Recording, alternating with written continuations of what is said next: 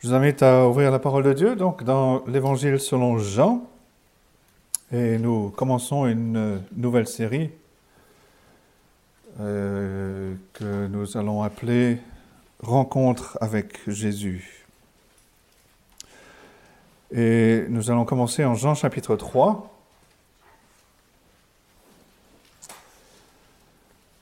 Et la rencontre de Nicodème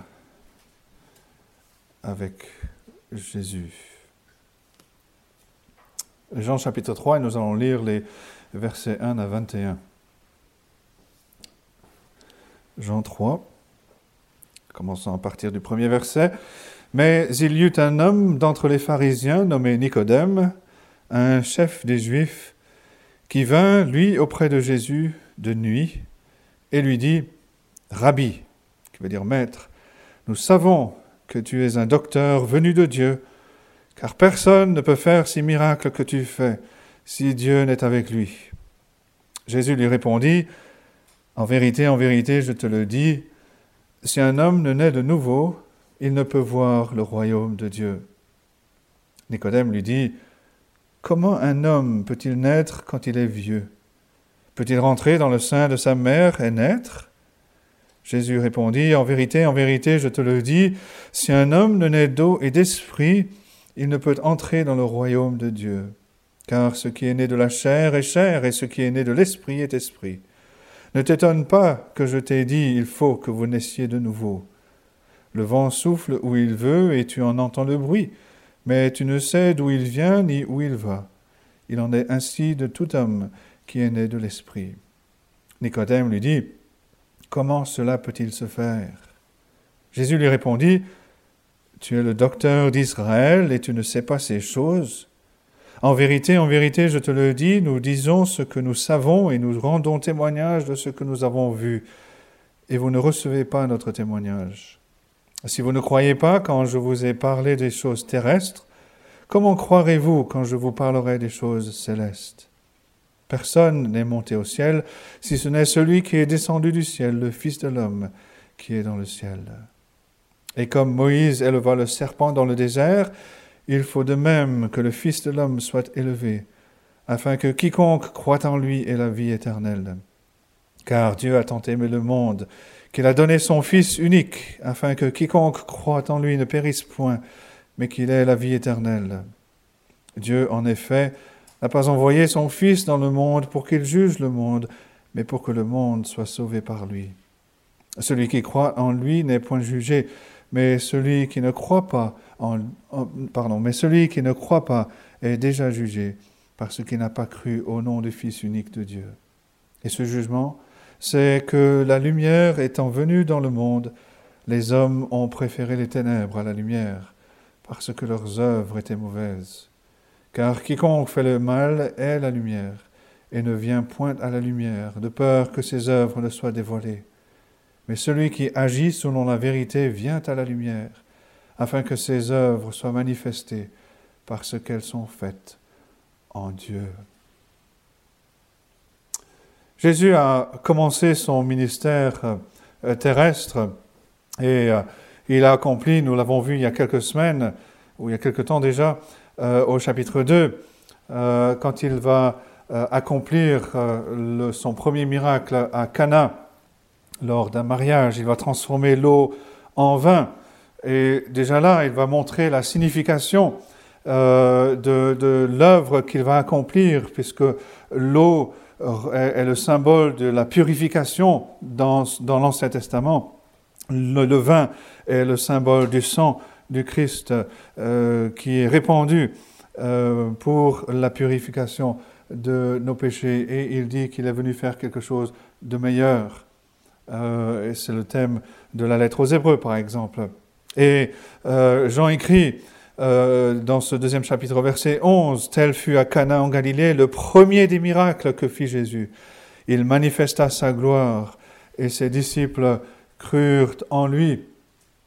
Et ensuite, nous voyons Jésus euh, au temple euh, peu de temps avant la fête de la Pâque et euh, il condamne les religieux et il annonce en fait que le vrai temple, c'est lui, c'est sa propre personne. Il dit détruisez ce temple, je le rebâtirai en trois jours. Et bien sûr, les disciples ne comprennent pas à ce moment-là, mais ils comprendront bien plus tard qu'il parlait de sa propre vie. Et il accomplit à la fin du chapitre 2, nous lisons qu'il accomplissait des miracles.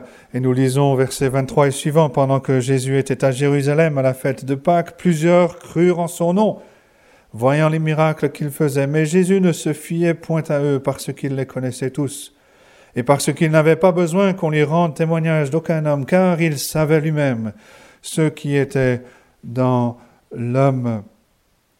Et ensuite, euh, euh, Jean va nous rapporter dans son évangile en particulier, et nous allons suivre cela euh, dans l'évangile de Jean, il va nous rapporter plusieurs rencontres, euh, plusieurs conversations que le Seigneur Jésus a avec des personnes qui sont d'origine différente.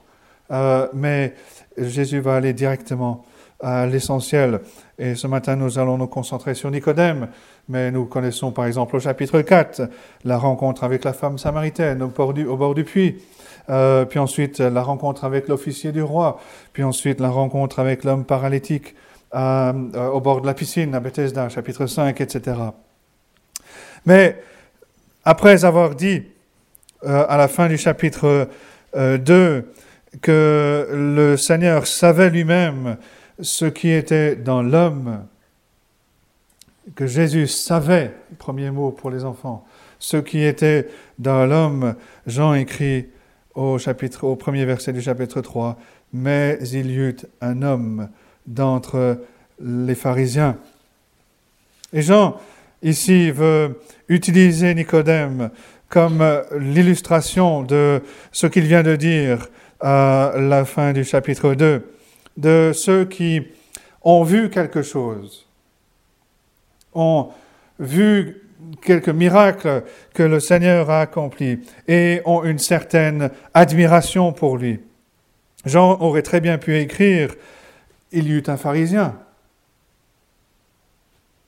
Non, il écrit Il y eut un homme Deuxième mot pour les enfants. Un homme d'entre les pharisiens. Il fait le lien entre avec ce qu'il vient d'écrire à la fin du, chapitre 2. Jésus connaissait, Jésus savait lui-même ce qui était dans l'homme. Et il y eut un homme d'entre les pharisiens. Je rappelle qu'à l'origine, il n'y a pas de division entre, il n'y a pas de chapitre dans, les évangiles. C'est un, thème, c'est un ensemble. Et euh, Nicodème, donc, est ici un, représentant de ceux qui ont une certaine admiration pour le Seigneur Jésus-Christ et euh, euh, qui, qui s'approchent de lui, mais une admiration que le Seigneur Jésus n'accepte pas. Et donc, on va voir et on va essayer de suivre ce même plan à chaque fois, de voir la personne, la situation, la réponse de Jésus et euh, euh, l'explication et une conclusion. Donc tout d'abord, le premier point, Nicodème, la personne. Qui est-il? Nous disons tout d'abord qu'il est un pharisien. Troisième mot pour les enfants. Il est un pharisien. Et si nous connaissons les, récits des évangiles, nous savons que Jésus a combattu les pharisiens pendant tout son ministère sur terre. Il va en particulier euh, révéler leur hypocrisie, révéler leur euh, propre justice, euh, le fait qu'ils mettaient leur confiance dans, dans, leurs œuvres. Mais malgré ces choses négatives, les pharisiens à l'époque étaient des personnes qui étaient très respectées. Elles défendaient euh, une certaine moralité. Euh, ces personnes euh, lisaient l'Ancien Testament. ces personnes préservaient les, écrits de, l'Ancien Testament, comme, comme les scribes d'ailleurs. ces personnes cherchaient à, garder les, les, commandements. Ils n'étaient, on estime, pas très nombreux. Euh, souvent considérés comme étant euh, une secte, Mais ils avaient euh, un certain, ils étaient, certainement respectés parmi le peuple d'Israël.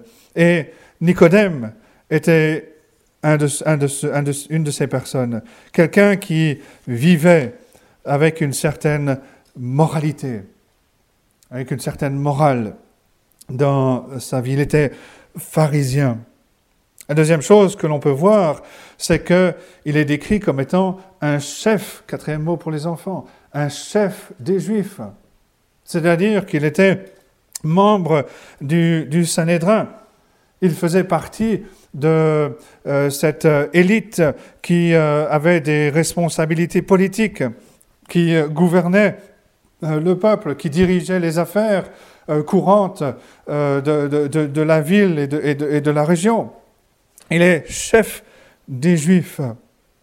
La troisième chose que l'on peut voir, c'est qu'il est un docteur, cinquième mot pour les enfants. Jésus lui-même, au verset 10, euh, lui dit, tu es le docteur d'Israël. Docteur dans le sens d'enseignant, d'érudit. De, Alors, c'est vrai, comme j'ai dit, que les pharisiens, tous les pharisiens, euh, étudiaient les Écritures avec beaucoup de sérieux. Et euh, il, il, sondait les Écritures. Mais ce qui est intéressant ici, c'est que euh, le nom de Nicodème est un nom qui est grec.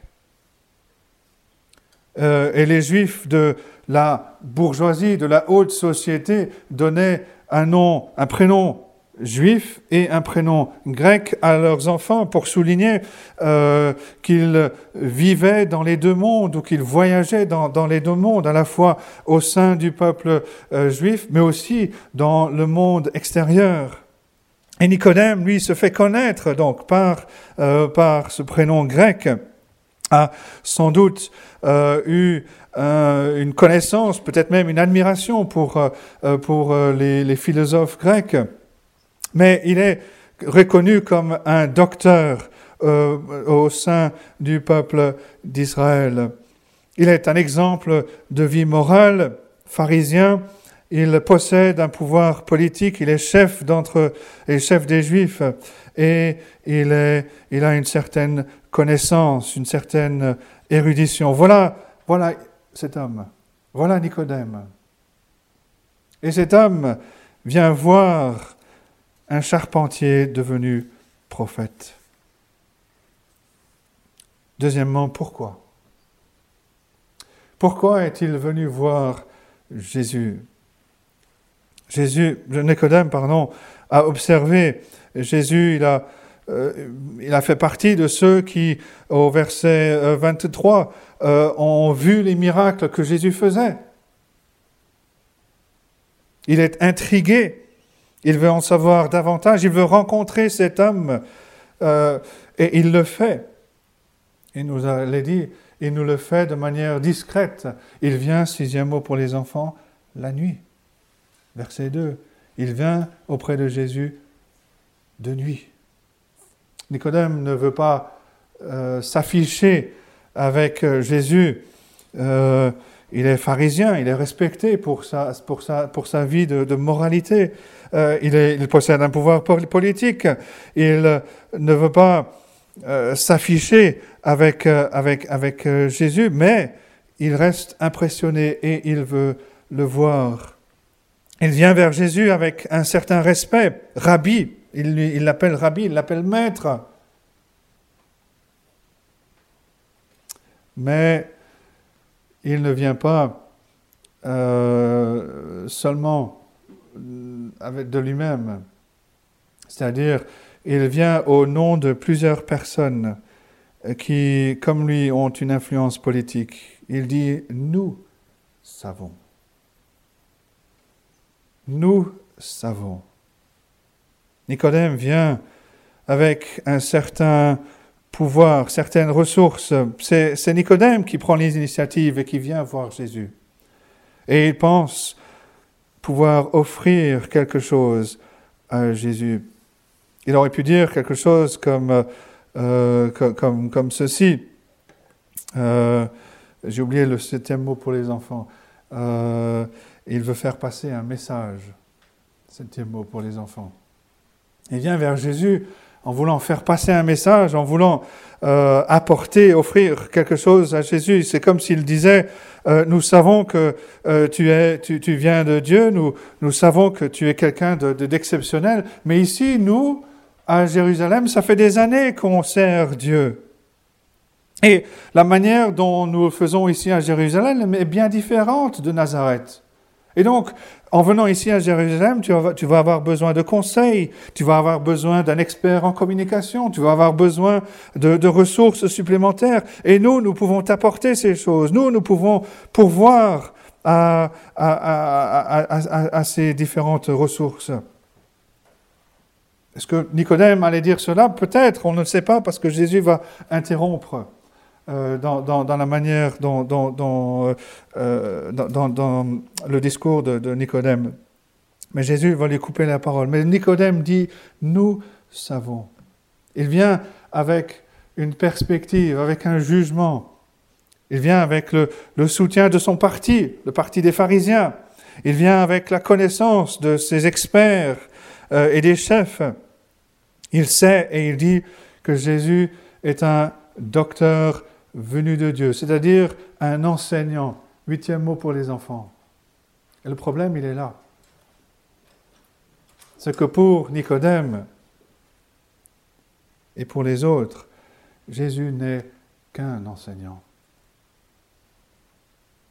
Combien de personnes aujourd'hui euh, parlent du, Seigneur Jésus-Christ et, sont prêtes à dire du bien au sujet, de Jésus-Christ tant qu'on le considère simplement comme un enseignant. Oui, il a dit des choses. Oui, le sermon sur la montagne, il a quelque chose de, très beau. Oui, il a, il a parlé en, en, parabole, il a expliqué des choses. Tant qu'il est enseignant, c'est quelqu'un de bien. C'est totalement différent de ceux qui, par la foi que Dieu donne, crient Seigneur, aie pitié de moi. Ou qui, comme Thomas, s'écrit devant le Seigneur Jésus, Mon Seigneur et mon Dieu. Nicodème vient et se place au moins sur le même pied d'égalité que Jésus. Il ne, vient pas comme un, un, adorateur devant Dieu. Il vient presque avec euh, cette, euh, notion, cette idée de, de, vouloir offrir quelque chose, euh, de pouvoir aider Jésus dans son ministère. Nous savons que tu es un enseignant, un docteur venu de Dieu. le problème, c'est qu'il ne le voyait pas autrement qu'un enseignant. Et quel est le troisième point, quelle est la réaction de Jésus? Jésus n'a pas aimé, euh, neuvième mot pour les enfants, il n'a pas aimer cette approche. Si Jésus n'était qu'un simple enseignant, un simple homme, les paroles de Nicodème auraient boosté son ego. Voilà que les autorités parlent de lui. Voilà que dans les hautes sphères de la société, on parle de lui. Voilà que ces personnes sont, prêtes à lui accorder des ressources, à l'aider. Quelle bonne nouvelle Mais Jésus reprend Nicodème. Il lui coupe la parole et lui dit, en fait, tu ne sais pas de quoi tu parles. Jésus lui dit, en vérité, en vérité, je te le dis, si un homme ne naît de nouveau, il ne peut voir le royaume de Dieu.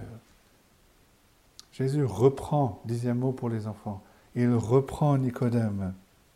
Mais le but de la réponse de Jésus, comme, pour tout, comme toujours, est d'amener Nicodème et d'amener la personne à la vraie foi. C'est ce que Jésus fait à chaque fois. On verra quand il s'adressera au jeune homme riche, il va dire au jeune homme riche, vends tout ce que tu as, donne-le aux pauvres et suis-moi. À la foule qui a été nourrie par un miracle, il dit, mais ne travaillez pas pour ce qui périt. À la femme près du puits, il va offrir de l'eau de la vie. Et à, Nicodème, ce pharisien orgueilleux de, de sa position, il va lui dire, tu dois naître de nouveau. Tu dois naître de nouveau. En une seule phrase, Jésus va détruire tout ce qui faisait l'orgueil de Nicodème. Et pas seulement Nicodème, puisque Jésus parle de manière générale. Il dit, si un homme ne naît de nouveau, il ne peut voir le royaume de Dieu. Et Jésus va souligner que le salut n'est pas simplement un changement superficiel ou simplement d'ordre moral ou simplement changer euh, un, point de vue sur certaines choses, mais c'est une transformation. Onzième mot pour les enfants. C'est une transformation radicale, une transformation du cœur, une transformation de la volonté, une transformation du caractère. C'est une nouvelle création, comme dira l'apôtre Paul dans sa deuxième lettre aux Corinthiens. C'est une nouvelle création. L'expression ici, naître de nouveau, est parfois traduite par naître d'en haut. C'est ce que Jean euh, euh, avait écrit, par exemple, dans son prologue, au chapitre 1 et au verset 12 euh, et 13. Mais à tous ceux qui ont reçu la parole, à ceux qui croient en son nom, elle a donné le pouvoir de devenir enfants de Dieu, lesquels sont nés non du sang, ni de la volonté de la chair, ni de la volonté de l'homme, mais de Dieu. Ils sont nés de Dieu, nés d'en haut. Mais la réaction de, Nicodème montre qu'il, lui, a compris naître de nouveau. Et Jésus va lui répondre encore une fois, verset 5. Jésus répondit, En vérité, en vérité, je te le dis, si un homme ne naît d'eau et d'esprit, il ne peut entrer dans le royaume de Dieu. Si un homme ne naît d'eau et d'esprit. Alors concernant cette expression naître d'eau et d'esprit, quelqu'un dit qu'il y a autant d'interprétations que de commentateurs. Mais la meilleure euh, est celle-ci. C'est que l'expression ici décrit une seule chose, elle décrit la nouvelle naissance. Et on peut voir cela parce que le Seigneur Jésus-Christ reprend euh, Nicodème au verset 10. Il dit, mais tu es le docteur d'Israël, tu ne comprends pas ces choses. Et il euh, veut dire à, Nicodème que il est en train de, parler de choses qu'il devrait connaître, qui sont déjà dans l'Ancien Testament et qui sont déjà euh, décrites dans l'Ancien Testament. Et si on cherche euh, la, passage qui parle d'eau et d'esprit, on arrive sur le passage d'Ézéchiel 36. Ézéchiel 36, les versets 25 à 27. Et l'Éternel parle et il dit, je répandrai sur vous une eau pure et vous serez purifiés. Je vous purifierai de toutes vos souillures et de toutes vos idoles. Je vous donnerai un cœur nouveau et je mettrai en vous un esprit nouveau. J'ôterai de votre corps le cœur de pierre, et je vous donnerai un cœur de chair. Je mettrai mon esprit en vous, et je ferai en sorte que vous suiviez mes ordonnances, et que vous observiez et pratiquiez mes lois. Ézéchiel ici parle, euh, c'est l'Éternel qui parle par la, plume euh, d'Ézéchiel et, qui parle, qui utilise les deux, euh, les, deux, les deux choses. Il parle de la purification par, par l'image de, de, l'eau qui nous lave. Et il parle aussi de la transformation du cœur par l'esprit, de sorte que ceux qui étaient rebelles sont maintenant devenus les enfants, les disciples de leur maître. Et Jésus utilise cette même, cette même image quand il parle de naître d'eau et d'esprit. Mais il souligne que cette nouvelle naissance est nécessaire. Treizième mot pour les enfants. C'est une nécessité. Si quelqu'un, verset 5, si un homme ne naît d'eau et d'esprit, il ne peut entrer dans le royaume de Dieu. Il ne peut entrer dans le royaume de Dieu. Cette nouvelle naissance est nécessaire et Nicodème ne la connaissait pas. Lui, le docteur de la loi, qui pensait connaître. La nouvelle naissance est nécessaire. La nouvelle naissance, nécessaire est 13e, mot pour les enfants. La nouvelle naissance est aussi, 14e mot, l'œuvre de Dieu. Il, est, il, parle de naître de nouveau. Comme j'ai dit, l'expression peut aussi, parler, peut aussi être traduite par naître d'en haut, comme Jean l'a dit dans son prologue, né de Dieu. C'est l'œuvre de Dieu. La, la, nouvelle naissance aussi, 14, 15e mot, se révèle par ses effets. Verset 8, le vent souffle où il veut, tu en entends le bruit, mais tu ne sais d'où il vient ni où il va. Il en est ainsi de tout homme qui est né de l'Esprit. La euh, nouvelle naissance euh, euh, est rendue évidente par une vie qui est nouvelle. Une vie qui est différente parce que la personne est née de Dieu. La nouvelle naissance se révèle par ses effets. C'est ce que Ézéchiel 36 nous, nous, nous disait. Et au nous dit au verset 25, euh, je répandrai sur vous une eau pure, vous serez purifiés.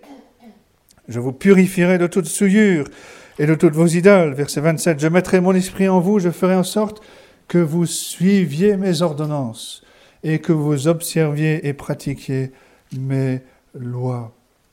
Une vie nouvelle euh, caractérise l'évidence d'une nouvelle naissance. Et Nicodème n'avait pas compris. Mais bien sûr, quatrième point, comment cela est-il possible? C'est la question de Nicodème, verset 9. Comment cela peut-il se faire? Jésus lui répondit, tu es le docteur d'Israël, tu ne sais pas ces choses.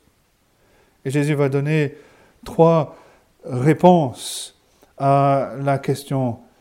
Tout d'abord, il va dire, il va parler du moyen, 16e mot pour les enfants, le moyen de la nouvelle naissance, versets 14 et 15. Comme Moïse éleva le serpent dans le désert, dans le désert il faut de même que le Fils de l'homme soit élevé, afin que quiconque croit en lui ait la vie éternelle. Dieu a élevé son Fils. Il a élevé le Fils de l'homme, le Seigneur Jésus, afin que tous ceux qui croient en lui aient la vie éternelle. La question n'est pas comment obtenir la nouvelle naissance, mais comment Dieu la donne-t-il à des pécheurs? Et la réponse, c'est la croix du Seigneur Jésus-Christ. Il faut que le Fils de l'homme soit élevé. Jésus-Christ meurt pour les pécheurs qui reçoivent la grâce de croire par l'Esprit de Dieu. Il faut que le Fils de l'homme soit élevé afin que quiconque croit en lui ait la vie éternelle. Quel est le moyen? La croix. Deuxièmement, quelle est la source, 17e mot pour les enfants, la source de la nouvelle naissance, versets 16 et 17. Car Dieu a tant aimé le monde qu'il a donné son Fils unique afin que quiconque croit en lui ne périsse point, mais qu'il ait la vie éternelle. Dieu en effet n'a pas envoyé son Fils dans le monde pour qu'il juge le monde, mais pour que le monde soit sauvé par lui. La source de la nouvelle naissance, c'est l'amour de Dieu pour ce monde. Le monde est rebelle, il était à l'époque, il l'est encore aujourd'hui. Le monde rejette l'autorité de Dieu, le monde rejette sa volonté, mais Dieu a tant aimé le monde. Il a aimé ce qui n'attire pas les regards et il a donné son Fils. La source de la nouvelle naissance, c'est l'amour de Dieu. C'est parce que Dieu a aimé et qu'il a donné son Fils que nous pouvons, et ceux qui, à qui il donne la grâce, peuvent connaître la réalité de la nouvelle naissance. La troisième chose qu'il dit, verset 19, c'est qu'il est la lumière, 18e mot pour les enfants. Il est la lumière qui est venue dans ce monde, mais que les hommes ont préféré les ténèbres à la lumière parce que leurs œuvres étaient mauvaises. La lumière qui éclaire. Le pécheur par lui-même ne peut voir, ne peut comprendre le royaume de Dieu. Il ne peut y entrer. Nicodème, pourtant docteur, pourtant érudit, pourtant quelqu'un avec toutes ses connaissances, ne comprenait pas. Il ne peut voir, il ne peut entrer. Mais Jésus est venu comme la lumière et il éclaire. Jésus donne donc trois réponses. Le moyen, la croix, la source, l'amour de Dieu et la lumière qui éclaire. Et cinquièmement, la conclusion. Nous avons dit, et le texte nous le rappelle, que Nicodème est venu voir Jésus la nuit. Il est venu voir Jésus la nuit. Jésus vient de dire qu'il est la lumière. Et au verset 21, celui qui agit selon la vérité vient à la lumière, afin que ses œuvres soient manifestées parce qu'elles sont faites en Dieu. Est-ce que vous avez vu ce qui a changé? Ce n'est plus euh, nous savons que tu es un docteur, nous savons que tu es un enseignant de Dieu, mais l'accent est mis sur celui qui agit selon la vérité, vient à la lumière. Et là, c'est Nicodème. Nicodème qui est face à une, décision, face à une situation, dans une situation, dans une crise. Rejeter la lumière, c'est se condamner. 19e mot pour les enfants. Et la lumière est venue, la lumière, elle brille, elle est claire maintenant. C'est un dilemme pour euh, euh, ce docteur, pour cet enseignant. Croire en Christ, pas seulement comme un enseignant, mais comme son sauveur personnel venu dans ce monde pour sauver les pécheurs. Ou alors rejeter cette lumière, préférer les ténèbres et être condamné. Qu'est-ce qu'il en est de Nicodème? Nicodème, on va le retrouver un peu plus tard, on va le retrouver au chapitre 7, où il va défendre Jésus devant le Sanhédrin. Mais on va aussi surtout le retrouver un peu plus tard, lorsque Jésus est crucifié, lorsque Jésus a été élevé, comme euh, il le dit ici, il faut que le Fils de l'homme soit élevé. Lorsque Jésus a été élevé sur la croix, Nicodème, sans doute, était présent. Il s'est rappelé de ces paroles. Il voit Jésus non seulement comme un enseignant, mais comme le sauveur de son âme. Et nous lisons au chapitre 19 et versets 38 et 39 que Nicodème vient, 20e mot pour les enfants, il vient à la lumière verset 38, euh, Jean, chapitre 19, versets 38 et 39. Après la mort de Jésus, Joseph d'Arimathée, qui était disciple de Jésus, mais en secret par crainte des Juifs, lui aussi, demanda à Pilate la permission de prendre le corps de Jésus, et Pilate le lui permit. Il vint donc et prit le corps de Jésus, Nicodème, qui auparavant était allé de nuit vers Jésus, vint aussi, apportant un mélange d'environ cent livres de myrrhe et d'aloès. Et ils prirent le corps et ils le déposèrent dans le sépulcre. Nicodème est prêt et à être euh, euh, reconnu comme disciple de Christ. Il vient à la lumière. Il est venu de nuit, il pensait apporter quelque chose à Jésus, mais le Seigneur Jésus le reprend. Le Seigneur Jésus lui révèle qu'en fait il ne connaît rien. Pourtant, il est docteur, mais il ne comprend pas. Et il ne peut comprendre ces choses que si l'Esprit l'aide et l'Esprit agit en son cœur. Comme Paul le dira aux Corinthiens, la chair ne peut comprendre les choses de l'Esprit. Il faut que l'Esprit agisse, il faut que vous naissiez de nouveau. Et le salut est entièrement en Christ. C'est un merveilleux message de la grâce de Dieu qui, qui touche même un cœur orgueilleux, un cœur religieux, un cœur qui prend plaisir dans ce qu'il est, dans sa position, dans ses connaissances, et qui pense apporter quelque chose. Mais Jésus, en une seule phrase, va détruire tout, tout ce dont Nicodème s'enorgueillissait. Et en son temps, Nicodème va être touché et va répondre et va être euh, venir à la lumière euh, et être disciple du Seigneur Jésus-Christ. C'est un merveilleux message de la grâce de Dieu qui touche même les cœurs les plus endurcis, même un cœur orgueilleux, religieux. Et c'est un espoir pour nous. Nous connaissons des personnes qui se réfugient dans leur religion ou dans leur connaissance, qui pensent pouvoir apporter quelque chose à Christ.